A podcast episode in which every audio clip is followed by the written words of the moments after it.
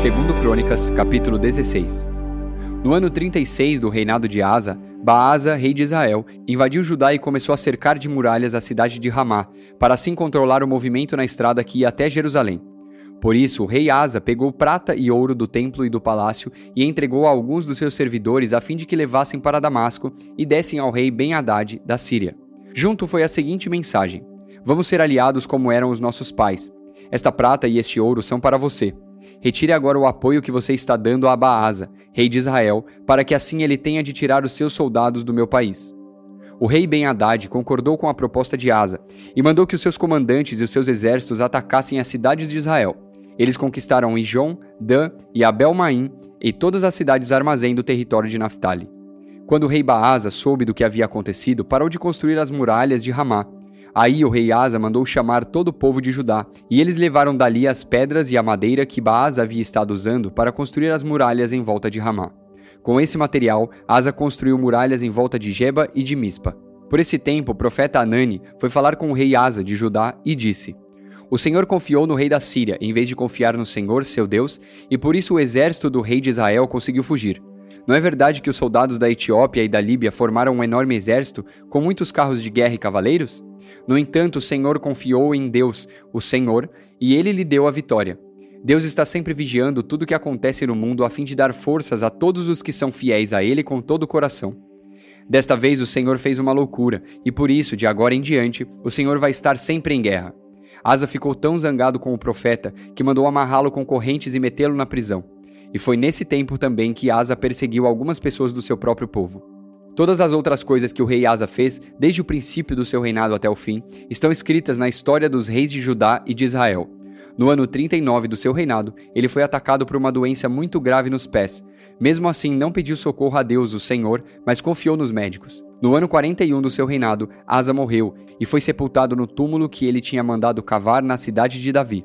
Encheram o túmulo de perfumes e de várias especiarias, que tinham sido preparados com muita arte, e colocaram o corpo ali dentro. Depois fizeram uma enorme fogueira em honra dele. Segundo Crônicas, capítulo 17.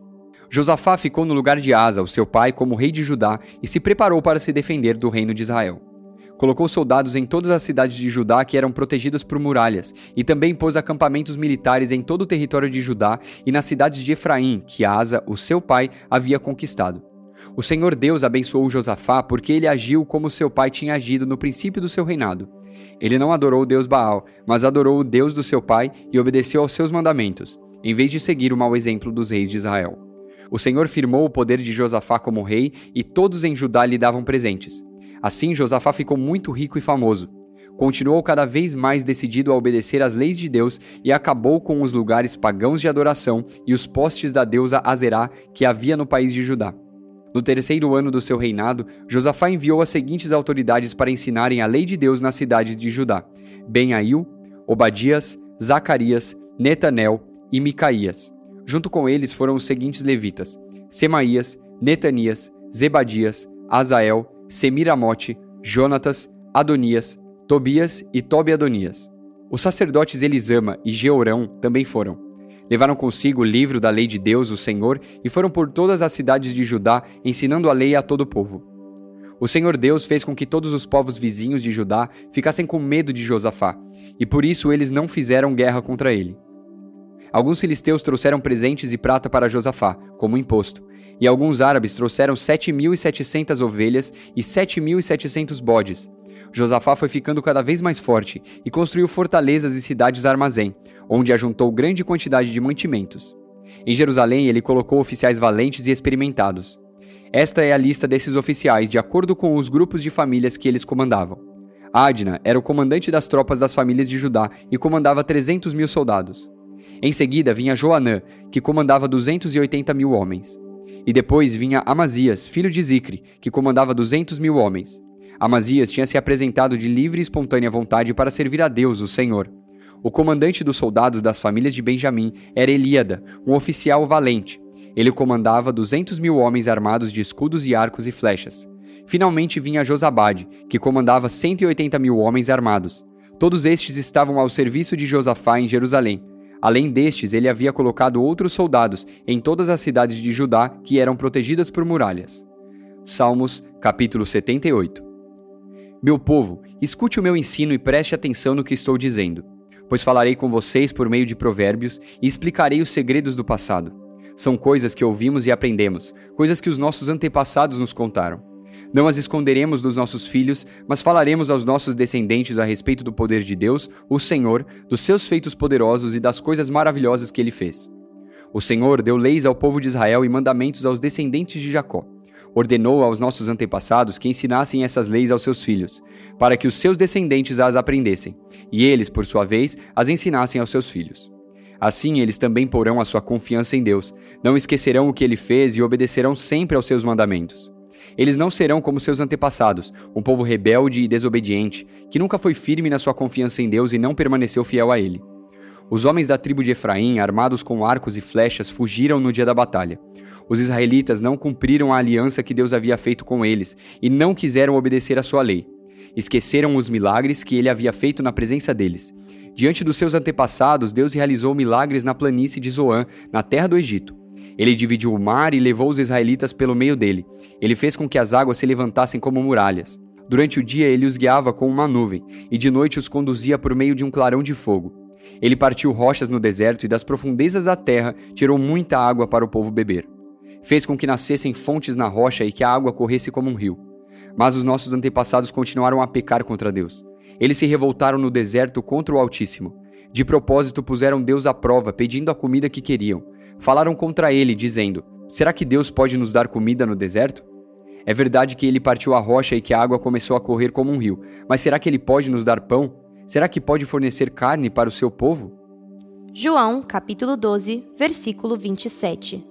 Jesus continuou: Agora estou sentindo uma grande aflição. O que é que vou dizer? Será que vou dizer, Pai, livra-me desta hora de sofrimento? Não, pois foi para passar por essa hora que eu vim. Pai, revela a tua presença gloriosa. Então do céu veio uma voz que dizia: Eu já a revelei e a revelarei de novo. A multidão que estava ali ouviu a voz e dizia que era um trovão. Outros afirmavam que um anjo tinha falado com Jesus, mas ele disse: Não foi por minha causa que veio essa voz, mas por causa de vocês. Chegou a hora de este mundo ser julgado e aquele que manda nele será expulso. E quando eu for levantado da terra, atrairei todas as pessoas para mim. Ele dizia isso para indicar de que maneira iria morrer. A multidão perguntou: A nossa lei diz que o Messias vai viver para sempre. Como é que o Senhor diz que o filho do homem precisa ser levantado da terra? Quem é esse filho do homem? Jesus respondeu: A luz estará com vocês ainda um pouco mais. Vivam a sua vida enquanto vocês têm essa luz, para que a escuridão não caia de repente sobre vocês. Quem anda na escuridão não sabe para onde vai. Enquanto vocês têm a luz, creiam na luz, para que possam viver na luz. Depois que Jesus disse isso, foi embora e se escondeu do povo. Eles tinham visto Jesus fazer todos esses milagres, mas não criam nele. Para que se cumprisse o que disse o profeta Isaías: Senhor, quem creu na nossa mensagem? E quem viu que era o Senhor que estava agindo? Não podiam crer porque, como disse Isaías, Deus cegou os olhos deles e fechou a mente deles, para que não vejam e não entendam e não se voltem para ele e sejam curados por ele. Isaías disse isso porque viu a revelação da natureza divina de Jesus e falou a respeito dele. No entanto, muitos líderes judeus creram em Jesus, mas não falavam publicamente a favor dele para que os fariseus não os expulsassem da sinagoga. Eles gostavam mais de ser elogiados pelas pessoas do que de ser elogiados por Deus. Jesus disse bem alto: Quem crê em mim, crê não somente em mim, mas também naquele que me enviou. Quem me vê, vê também aquele que me enviou. Eu vim ao mundo como luz, para que quem crê em mim não fique na escuridão. Se alguém ouvir a minha mensagem e não a praticar, eu não julgo, pois eu vim para salvar o mundo e não para julgá-lo. Quem me rejeita e não aceita a minha mensagem, já tem quem vai julgá-lo. As palavras que eu tenho dito serão o juiz dessa pessoa no último dia. Eu não tenho falado em meu próprio nome, mas o Pai que me enviou é quem me ordena o que devo dizer e anunciar. E eu sei que o seu mandamento dá a vida eterna. O que eu digo é justamente aquilo que o Pai me mandou dizer.